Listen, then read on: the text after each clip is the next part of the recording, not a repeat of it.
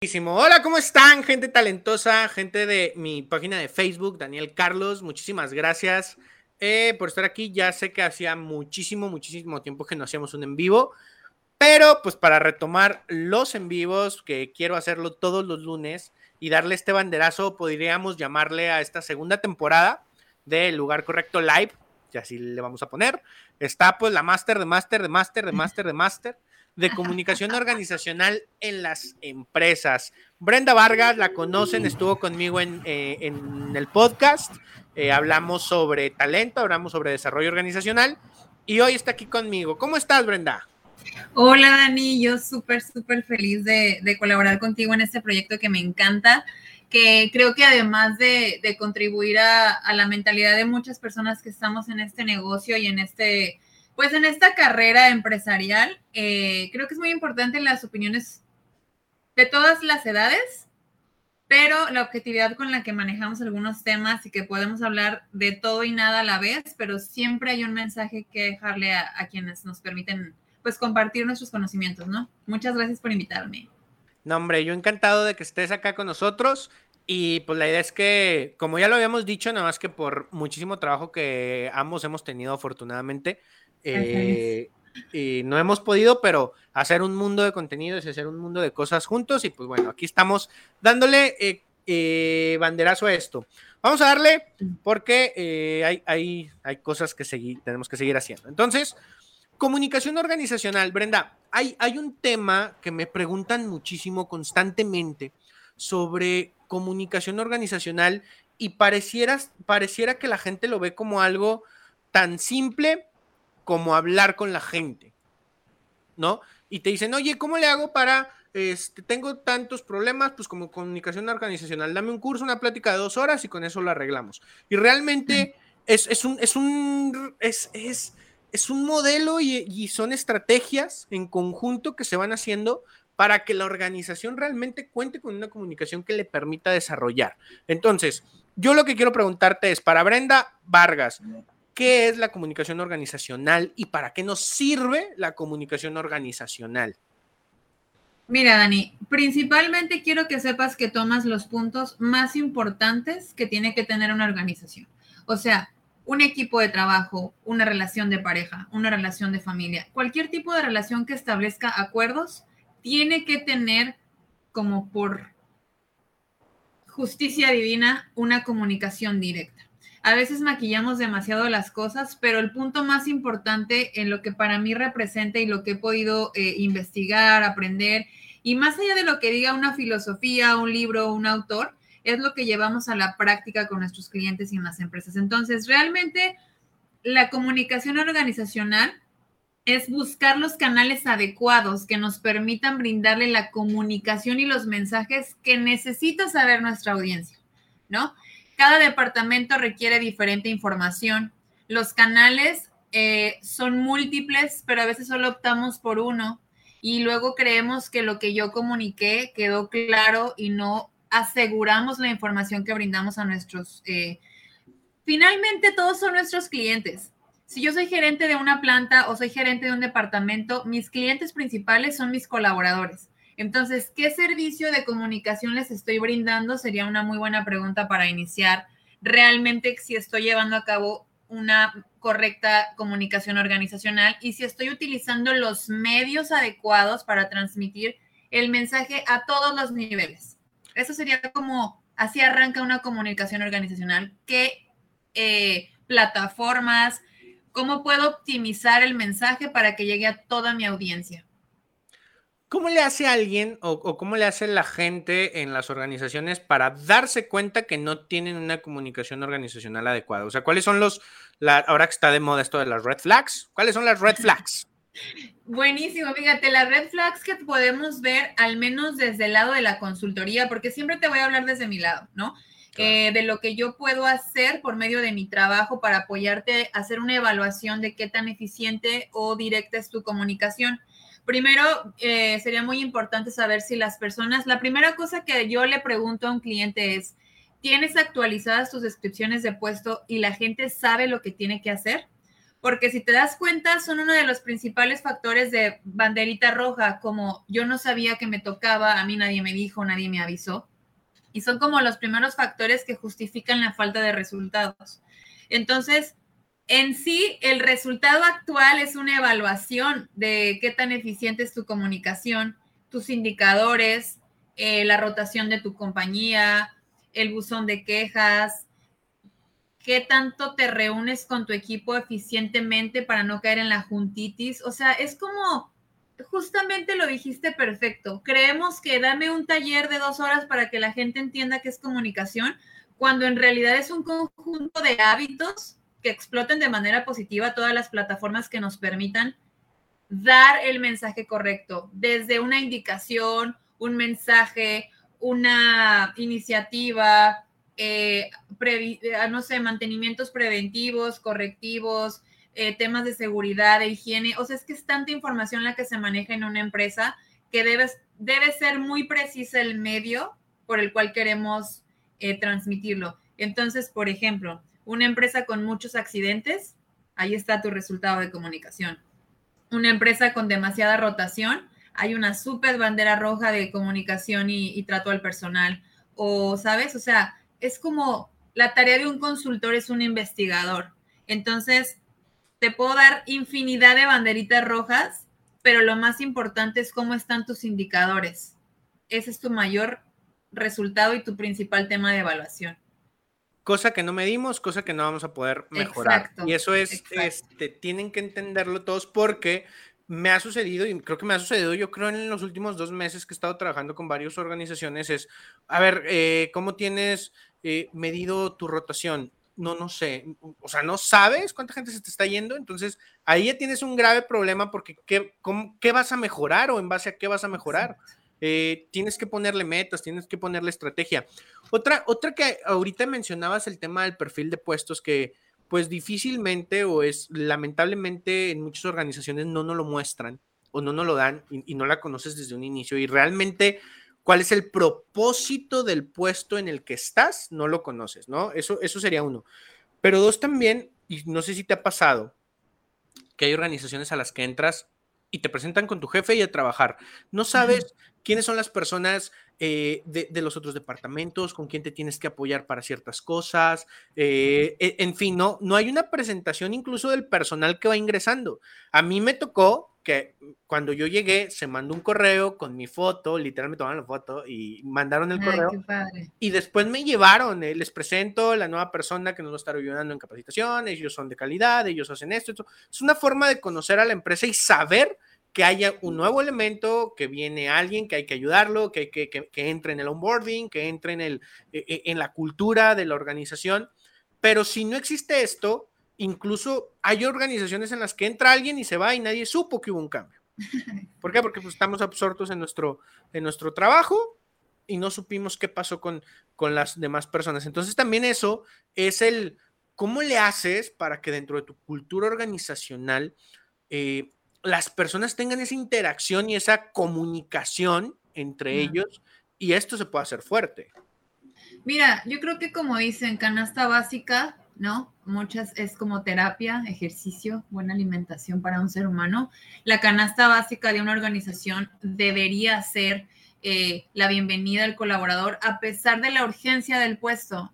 Yo creo que por más que lo metes a trabajar a la operación al día siguiente que entró, no va a mejorar absolutamente nada porque somos, unas, somos seres humanos que requerimos una curva de aprendizaje. Aunque seas el mejor en lo que haces, requieres una previa, previa explicación de lo que, a lo que vienes aquí, ¿no? Entonces yo creo, y lamentablemente lo voy a decir, y aquí está el foro abierto, yo te voy a hablar desde el privilegio de las empresas en las que yo trabajé como, como empleada que llegué y decir, wow, ¿no? Estoy hablando de empresas que me tomaron mi foto, mandaron la foto a correo, me presentaron con todo el departamento, como bien lo mencionas. Eso es un privilegio que a veces la gente simplemente elige no hacerlo porque no hay tiempo. Pero esa inversión de tiempo me permite tener sentido de pertenencia y ya la empresa en sí se está comunicando conmigo a partir de ese momento. Entonces, Yo eh, leo mucho a Maxwell, yo sé que tú también lo conoces. Claro. Y revisando un poquito, de pronto a veces lo abro así como, ¿qué mensaje tienes para mí hoy? Porque de las sesiones que hoy que me preguntan o que quiero hablar de un tema en específico, justamente lo abrí esta semana y vi tres pilares importantes de una organización en cuanto a la comunicación organizacional.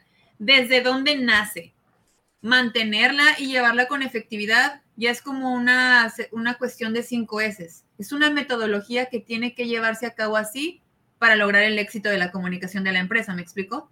No es que hoy quiero que nos comuniquemos bien. No, es un deber ser que se supone debe comenzar desde el día uno que ingresas, ¿no?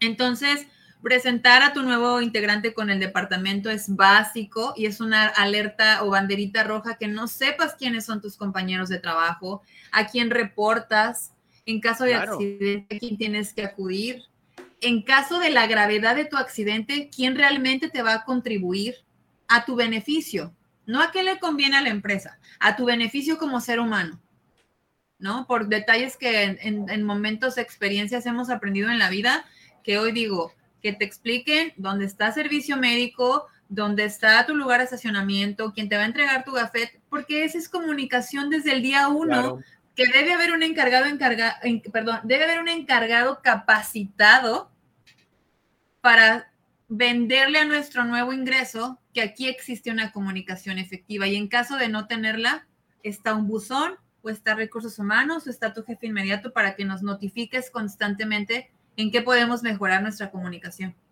Claro. Así súper rápido, Brenda, ¿me ayudas a levantar un poquito tu cámara porque de repente me desaparece? Claro, ay, me desaparezco. ¿Ahí? Ahí estás perfecta. no, yo no me puedo desaparecer de ninguna manera. Oye, fíjate que mencionas algo que me interesó muchísimo en beneficio del trabajador. En esta cultura que lamentablemente tenemos sobre la guerra entre el patrón y el trabajador, ¿no? Este, que si uno quiere perjudicar al otro, que si el otro no quiere aportar, bla, bla, bla, bla, y tenemos esta eh, terrible cultura. Es parte de nuestro trabajo como organización generar la confianza para que un mensaje se entienda. Me pasaba mucho a mí en las inducciones y le mando un saludo a Gerardo Ávila, que aquí nos escribe. Saludos, Gera. Tú estuviste conmigo, tú estuviste en, eh, en la empresa donde trabajábamos y sabes perfectamente que esto se lo decía todos los días. Es, si ustedes tienen una enfermedad, notifíquenosla.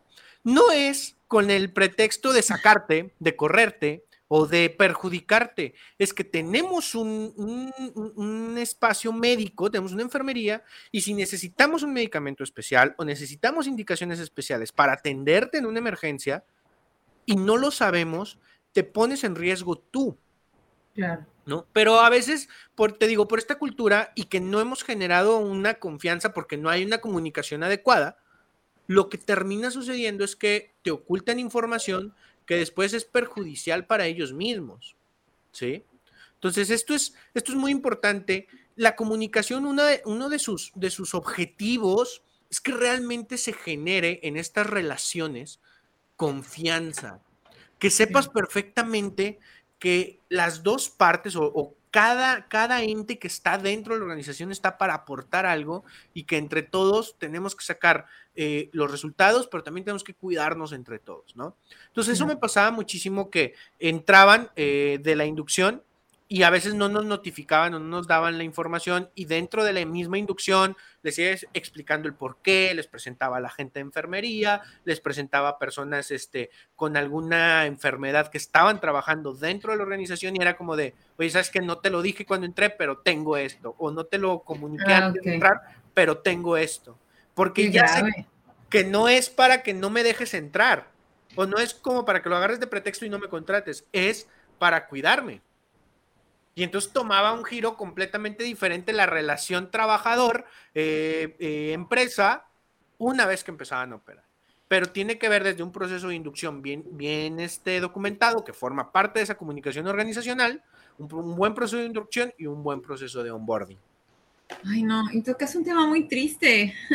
Organizacionalmente eso es muy triste en este caso de omitir información de valor que podría protegerte incluso, porque como bien lo dices, no es para correrte, sino para prevenir acciones futuras que te beneficien como colaborador. Pero sabes qué, Dani, yo creo que a todos nos ha pasado y me incluyo, la ignorancia de pronto cuando son nuestros primeros trabajos, cuando no sabemos hablar, no sabemos pedir cosas, solo atacamos eh, la, rutina, la operación, pero no estamos atentos a los mensajes. Yo creo que aquí, y a lo mejor voy a sonar eh, muy espiritual, pero creo que la conciencia usa un factor impresionante en nuestra vida.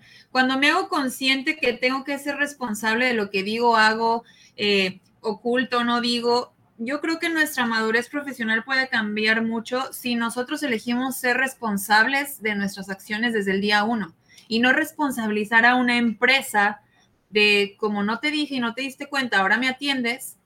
Creo que esos valores desde casa, estamos hablando ya de algo mucho más interno. ¿Qué tipo de persona soy yo para omitir información a alguien que me está dando una oportunidad. Entonces la banderita roja aquí ya no es para la empresa, es para la persona que viene a pedir trabajo. También ojalá que este, este video o este, este, esta entrevista que estamos teniendo llegue más a la conciencia de las personas que creemos que no pasa nada por omitir información y pasa todo lo contrario. Entonces seamos conscientes y responsables, responsables de la información que transmitimos, que de hecho te iba a compartir esto. Eh, de, algunos principios que leí en Maxwell que me parecieron sumamente importantes y quiero saber si estás de acuerdo.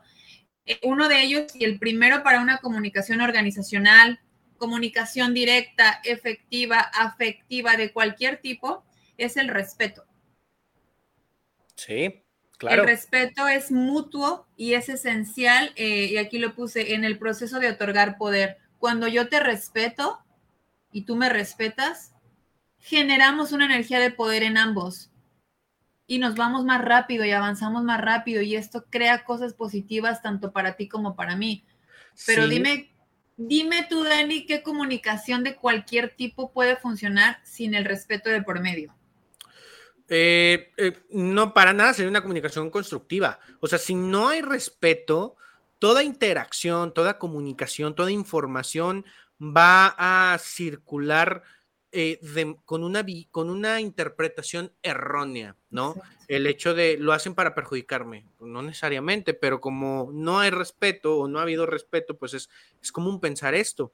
Y también iré un poquito más profundo a qué consideramos como respeto, ¿no? Porque también hay un mundo de interpretaciones donde respeto pudiéramos pensar es hablarle bonito a alguien y no necesariamente, ¿no? Eh, a, mí me parecería que respeto sería hablarle con la verdad a alguien y darle un verdadero punto de vista con toda la educación del mundo, por supuesto, pero eh, a veces cuando le decimos que sí porque es el jefe, pues me parece que no estamos respetando las ideas y a las personas. O sea, también eh, estas interacciones tienen que venir con, con esta de nuevo, con esta confianza y con esta construcción de una relación donde realmente el respeto se da porque somos capaces de decir lo que pensamos, lo que sentimos, de una manera constructiva. Eso para mí es importantísimo. Y no quiero dejar pasar un comentario importante que tienes toda la razón.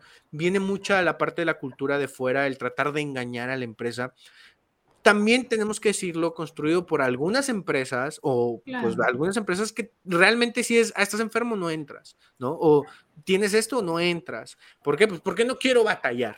Y eso también perjudica a las empresas que están haciendo bien las cosas, ¿no? Y las, las empresas que realmente están preocupando por tener un equipo y por tener a su equipo bien cuidado. Entonces me parece que, que culturalmente por parte tanto de las personas que van a buscar trabajo y tienen que ser muy honestos en lo que tienen que decir, como en las personas que están trabajando eh, en la parte de la representación de esa empresa y decir, oye, eh, no puedo negarte o no puedo tratarte así por estas condiciones, no puedo ser tan intolerante, no puedo discriminar, etcétera, etcétera, ¿no? Entonces, sí, sí viene por parte de las dos. Saludos a Ana María Quiñones también, siempre bien atenta. Un abrazo muy grande, Ana. Muchas gracias, por vernos. Gracias por vernos.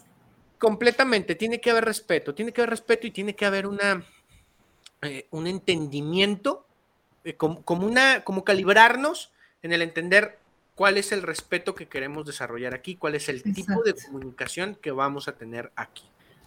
Mira, y tocando ese tema, tengo tres puntos bien importantes. ¿Cómo se fomenta el respeto? Incluso a veces nosotros fomentándolo podemos errar. ¿No? No lo dije de la manera en que ella lo esperaba, eh, omití alguna información, ¿no? Porque somos humanos, pero en la medida de lo posible tenemos que estar conscientes de lo que decimos. Y muchas veces en las empresas, estoy hablando de temas empresariales, organizacionales y profesionales. Ya con el tema personal, luego damos otra plática, pero ahorita estamos enfocados en temas profesionales 100%, donde tengo que controlarme tiene que ser igual en lo personal y en lo profesional, pero te digo, no me atrevo a tocar el tema personal porque ahí estamos hablando ya de otras cosas. Pero cuando por medio de mi, de mi jefe o de mi crecimiento profesional, yo voy a obtener un beneficio económico de desarrollo, creo que es un poquito de, pues, conveniencia profesional, de cierta manera, ser más elocuente con lo que decimos. Y desafortunadamente la, inmadurez para muchos que entramos muy jóvenes a trabajar, no, no nos explica nadie, ¿no? Que eso se tenía que hacer. Por eso a mí me encanta de pronto cuando me hablan de universidades, porque puedo dar esta charla que a mí nadie nunca me dio, de la inteligencia emocional, el factor de estrés, comunicación directa, eh, administración del tiempo, etcétera, con todo lo que se va a enfrentar alguien que realmente va a ir a aportar a una empresa.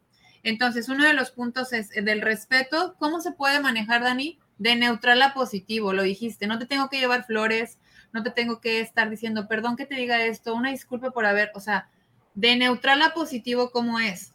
No te digo nada negativo, doy mi mensaje tal cual lo quiero expresar y mi tono de voz puede ser controlado. No te falto el respeto y te doy la idea que quiero, aunque no esté de acuerdo, quiero externarlo, ¿no? Ese es un importante punto. Eh, es una banderita verde, decirlo de neutral a positivo. Y por último, hay un círculo vicioso del que hablabas. Como ya me pasó antes, ahora no me la vuelven a aplicar y me voy a poner más listo y no voy a decir que ando, ¿sabes? Ya estamos en una época de inclusión muy, muy para mí, muy afortunada, porque tuve la fortuna de trabajar en una empresa donde contrataban gente que tenía condiciones especiales, trabajaba en silla de ruedas, requería un apoyo especial que por supuesto la empresa lo brindaba y nosotros estábamos felices como recursos humanos de poder darle oportunidad a todo el mundo.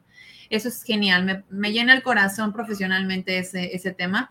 Entonces, eh, es eso, que, que seamos neutrales y que soltemos las historias del pasado para poder ser una mejor versión en una nueva empresa, porque desafortunadamente la gente nos identifica de pronto si replicamos malas prácticas en una organización. O sea, eso es como eh, muy desafortunado. El, pierde más el que no dice la verdad, es lo que yo, es lo que yo creo.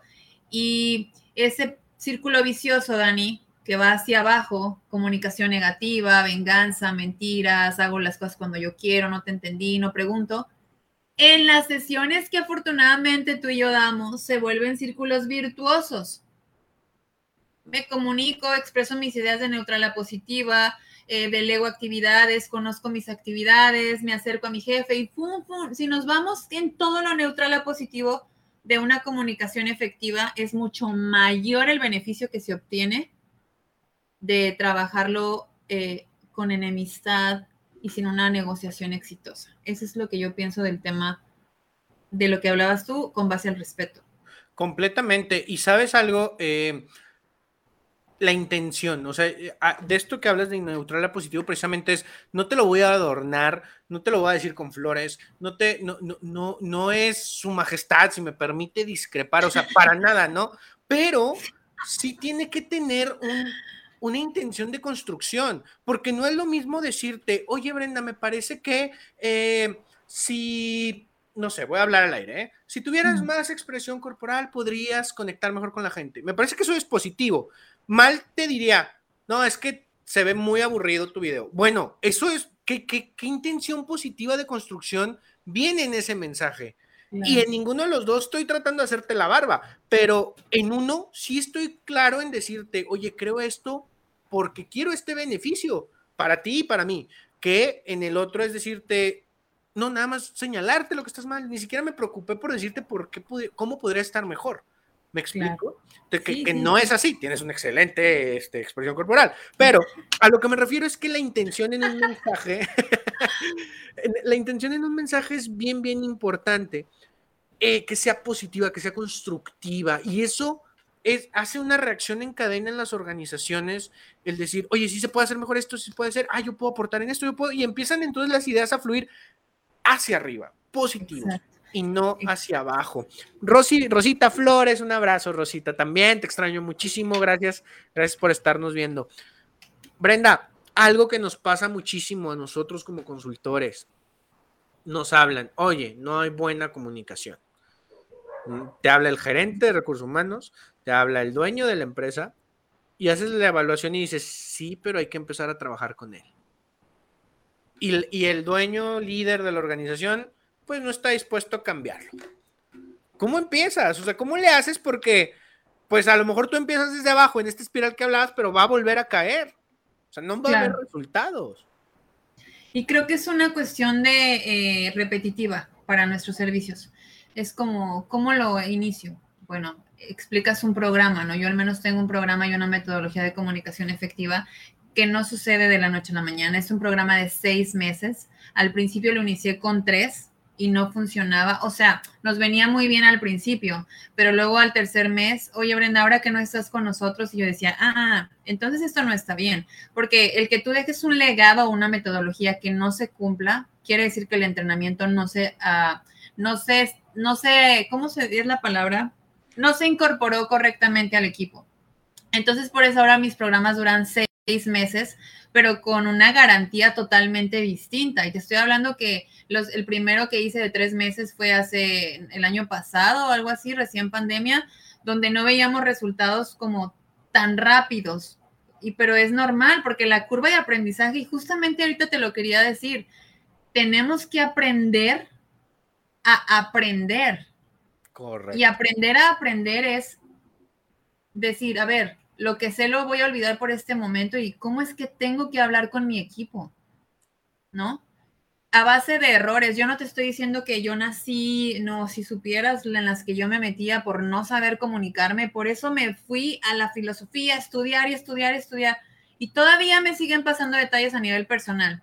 Con algunos clientes de pronto hay que entender algo, Dani, como consultores somos mentores, somos analistas. Entonces, no le puedes decir igual tú a tu cliente que tu cliente a su equipo. Eso tiene que quedar muy claro porque de pronto es, ay, la consultora dice las cosas súper directas y a mí no me salen. No se trata de replicar, se trata de adaptar una metodología que sea con base a tu esencia y a lo que a ti te gusta hacer con la comunicación, pero que funcione para tu equipo, ¿no? Este, eh, te voy a poner un ejemplo, Dani. Cuando vas al gimnasio, ¿Cómo te Cuando voy, porque... Cuando vas, ya te vi. Bueno, de las veces que, que, te ponen las pilas y todo, que ahí te he visto muy activo. Y el instructor te dice, hazme 15 repeticiones de, de squats. Ay, no, voy a empezar con 10. 15. ¿Quieres resultados? Dale 15. Él no te dice, mira, déjame te explico porque quizá eres generación de cristal. O sea, la gente tiene que tener una seguridad de coachar, de, de dirigir a, la, a las personas y que no te doblegues para que tu postura ante lo que estás tratando de transmitir prevalezca. No sé si me estoy explicando. Entonces, muchas veces los consultores tenemos que ser aquellos que, que retamos a la gente que no cree en la comunicación efectiva y después ellos encontrar la manera en que le van a transmitir el mensaje al equipo. Entonces, sí me ha pasado que hay clientes que me dicen, yo no sé qué le pasa a mi equipo y digo, pues empecemos por ti. ¿Tú cómo te sientes con tu equipo? Hagamos una evaluación cómo escribes, cómo hablas, cómo mandas correos, cuáles son tus plataformas de comunicación. Ah, bueno. Fíjate que no había. Entonces ahí está la primera negociación, Daniel. Yo creo que es hacerle preguntas a quien te contrata para que se dé cuenta en el nivel de compromiso hacia la comunicación en el que se encuentra. Claro. De ahí se pueden hacer maravillosas y grandes cosas. Siempre, siempre, siempre. Y le diste, le diste al, al clavo lo que quería escuchar. Eh, a veces las cosas tienen que decir muy directamente hacia estas personas. Y este mensaje va un poquito más hacia los consultores, eh, que de alguna manera es, pues es que es como el que me contrata o para asegurar el programa o la venta, pues te digo lo que quieres escuchar. Y pues bueno, al final, híjole, el tremendo daño que le haces a la organización, a él como líder, a nosotros como consultores, que luego ya nadie cree que podemos funcionar o que realmente ofrecemos una herramienta que hemos vivido, que hemos trabajado y que hemos probado y, que, y cosas que funcionan. ¿Por qué? Porque, porque eh, como no quiero molestar a quien me está contratando, a quien me está pagando, pero te está pagando por un resultado, no te está pagando por guapo porque le hables bonito. Para eso hay otro tipo de servicios. Este no es. Y te digo una cosa, yo creo que la firmeza de una persona que sabe de lo que habla, pues te mantiene seguro de ti mismo.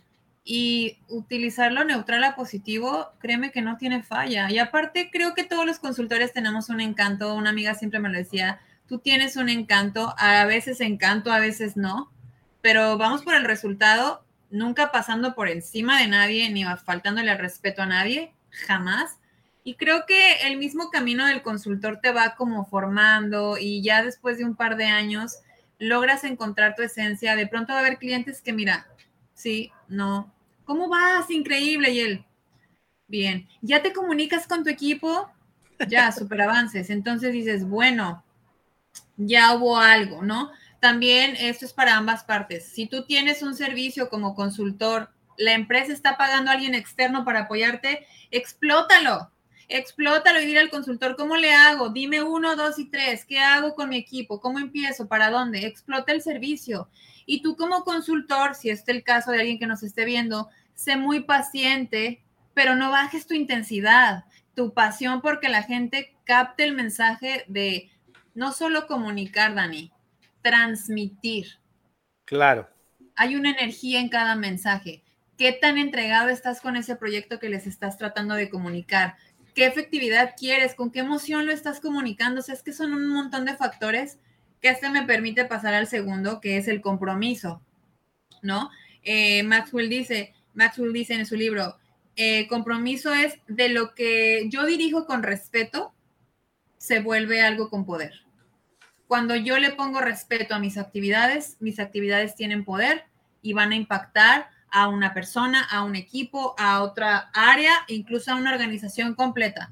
Pero si tú haces tu trabajo con respeto hacia tu equipo, tú mismo, tus hábitos, tus cinco S, cómo entregas tu documentación, ya estás trabajando con respeto, entonces se vuelve un compromiso. Y cuando hay compromiso y respeto, creo que estamos muy, muy, muy casi de, lograr la excelencia. No sé qué opines.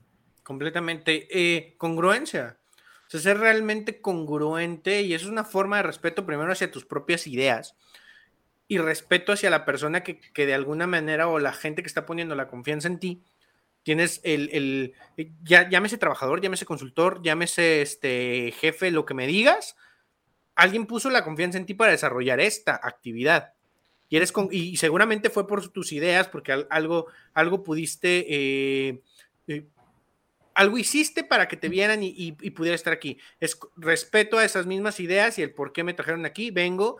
Y obviamente también es muy importante siempre, ten tus convicciones, pero no seas necio tampoco no te aferres con la, a pesar de que viste que ya no está jalando, pero de todos modos, porque es la mía, yo me muero con la mía.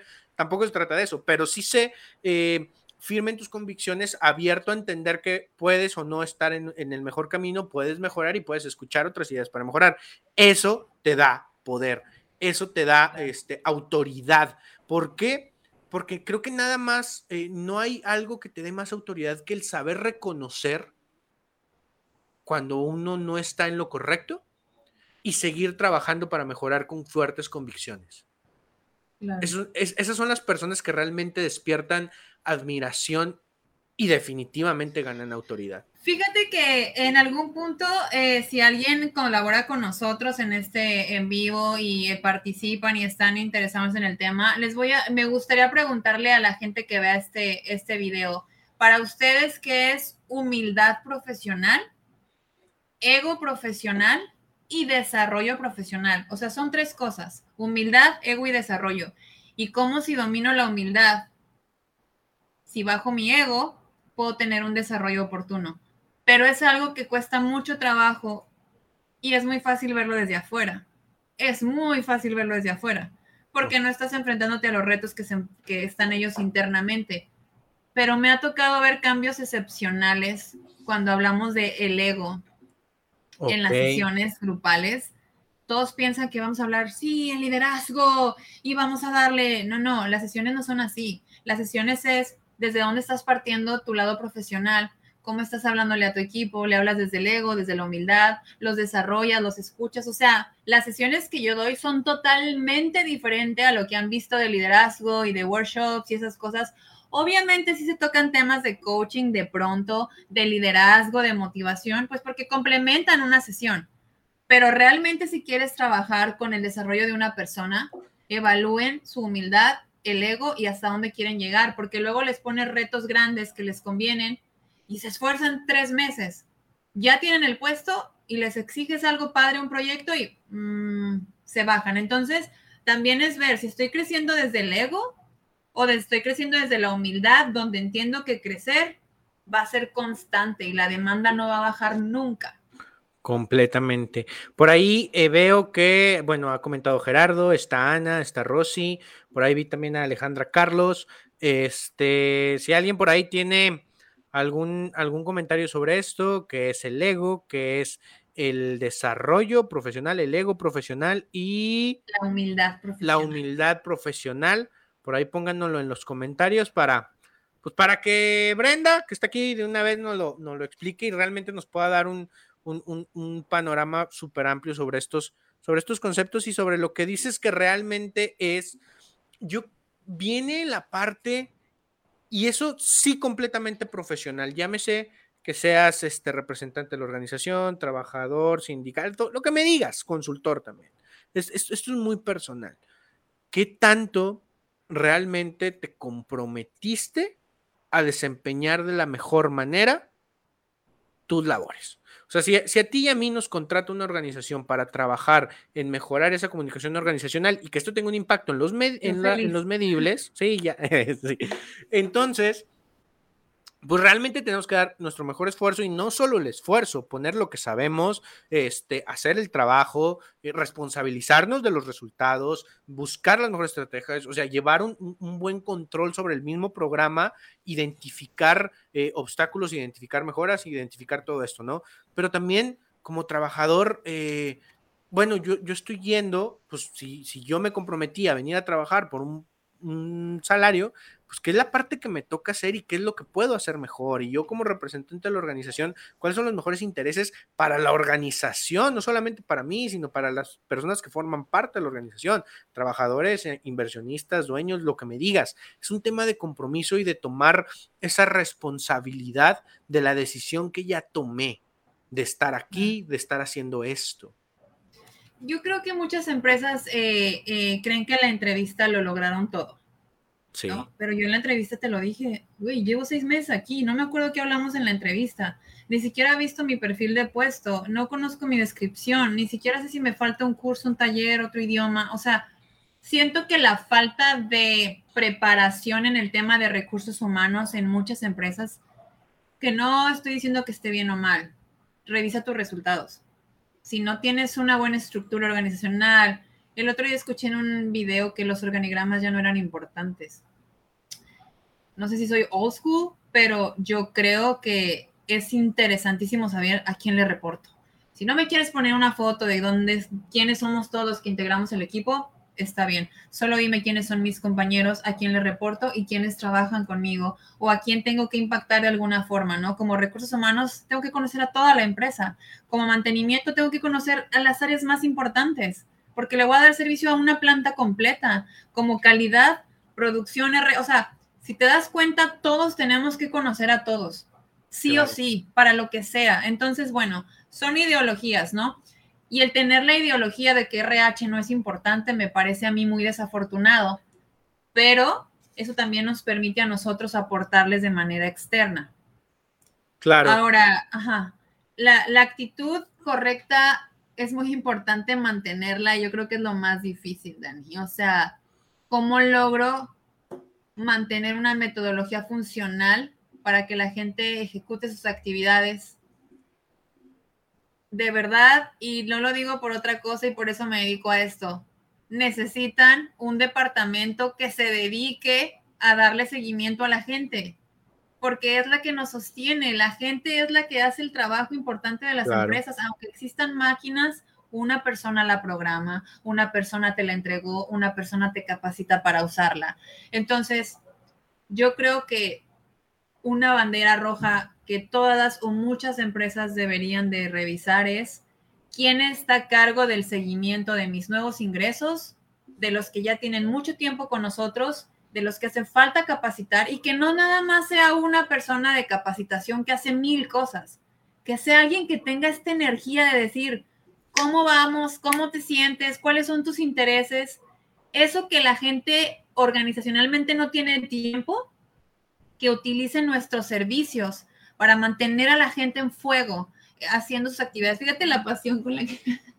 Porque me parece sumamente importante y yo lo viví en una empresa donde se me entrenó día y noche, Juárez, eh, Puebla, viaje y viaje y viaje.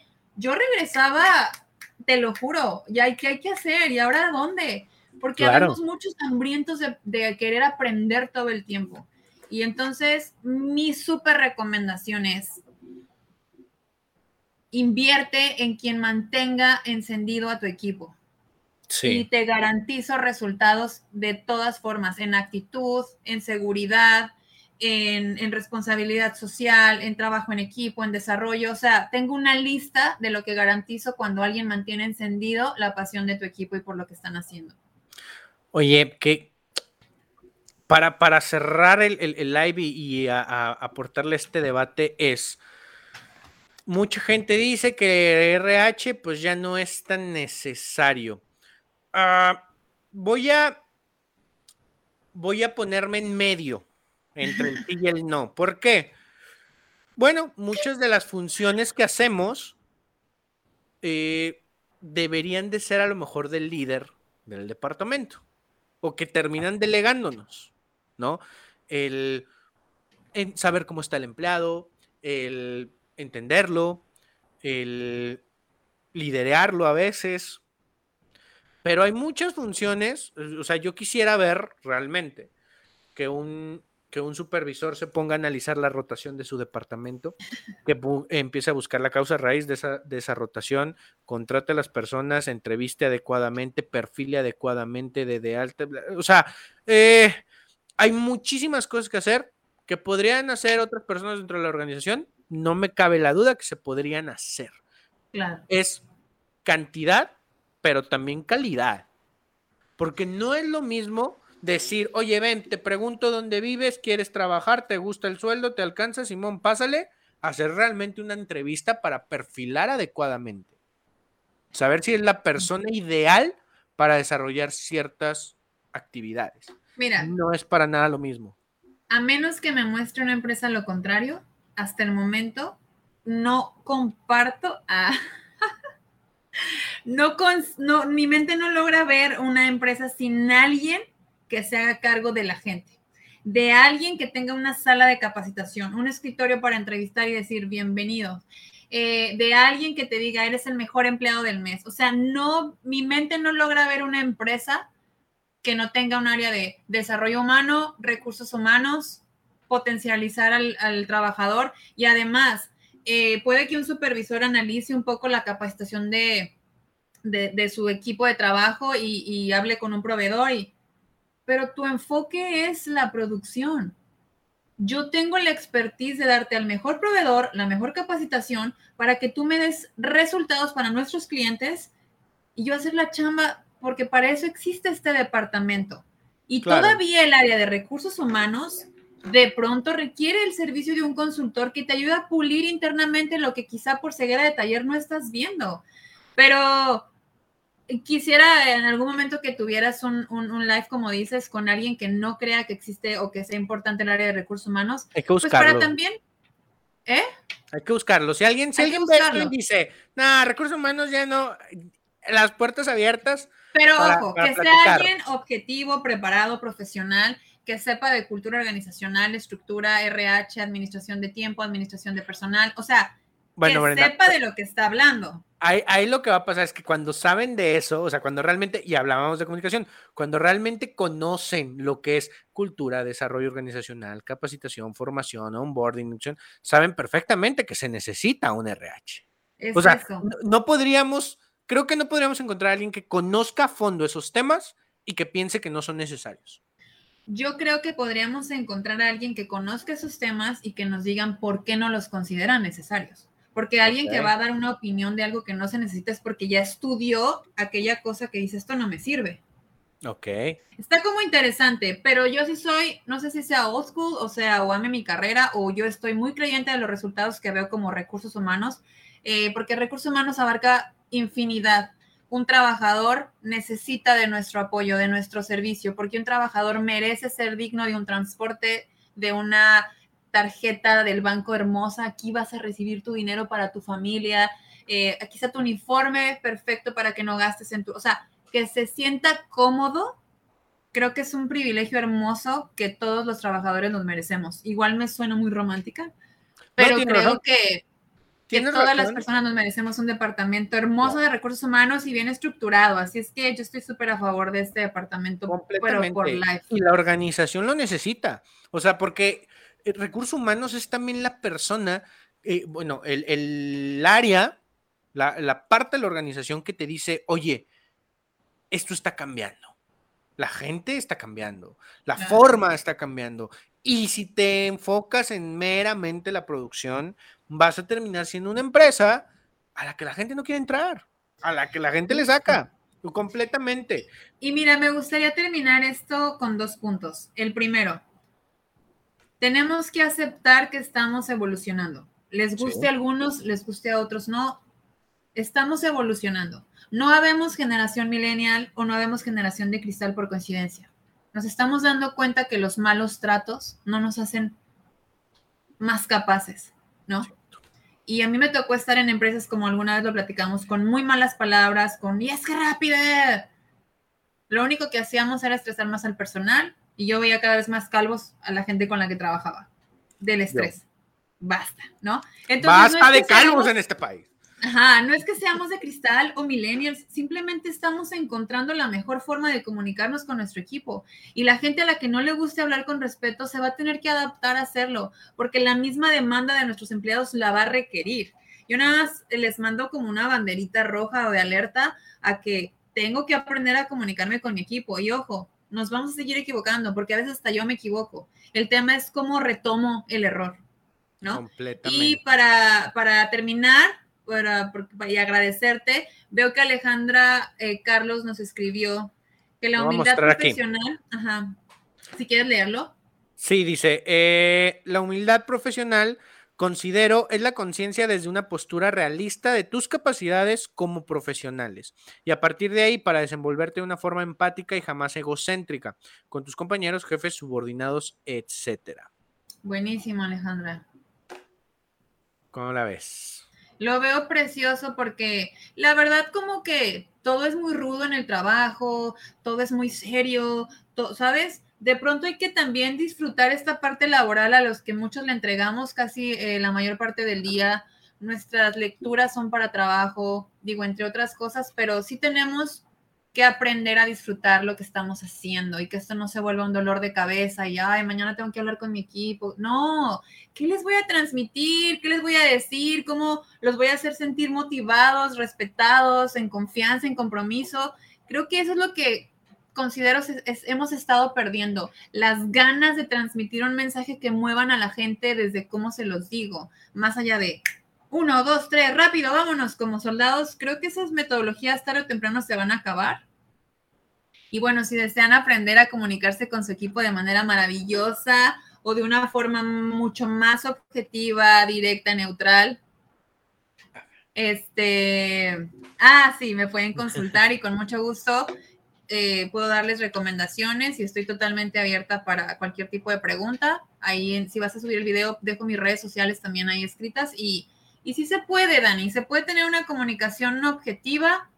Ojo, de pronto no lo vamos a lograr, somos seres humanos, que quede muy claro, pero con aprender del error. Exacto, ¿qué hice con el error? Lo, o sea, retomo lo que hicimos mal, pero ahora lo inicio de neutral a positivo, a ver qué se siente.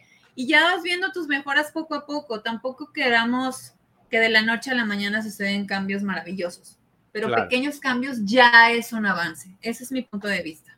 Pequeñas acciones pueden cambiar el mundo. Por ahí hay un video, se los voy a subir en la semana. Buenísimo.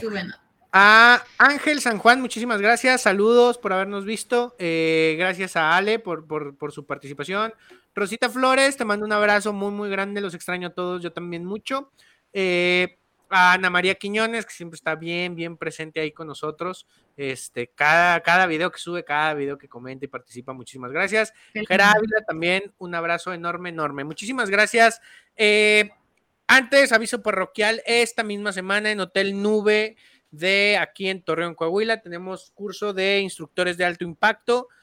Por si estás considerando ser capacitador o tienes incapacitadores internos, puedes eh, inscribirte a este curso. Vamos a ver eh, toda la parte de la organización de un curso, de la estrategia de un curso, la planificación, pero también la ejecución, cómo me paro, cómo, cómo capto la atención, cómo conecto con las personas, cómo hago un mensaje realmente, como lo dijimos en esta plática, positivo, etcétera. Entonces, para quien quiera inscribirse, de volada estamos, todavía tenemos algunos lugares y pues nada, bienvenidos. Brenda, ¿dónde te encuentra la gente y qué proyectos traes en puerta? Pues mira, eh, estoy en Instagram como Brenda Vargas Consulting. Eh, este, proyectos, amigo, estoy saturada, la verdad estoy feliz, pero eh, puedo seguir adelante administrando bien los tiempos, no me importa trabajar en sábado, de hecho, pero estoy muy contenta. Eh, Ángel nos pregunta ahí una cuestión de metodología. Si quieres, con gusto, Ángel, puedes buscarme por redes sociales y te mando algunas opiniones que tengo al respecto que a mí me han funcionado con mis clientes.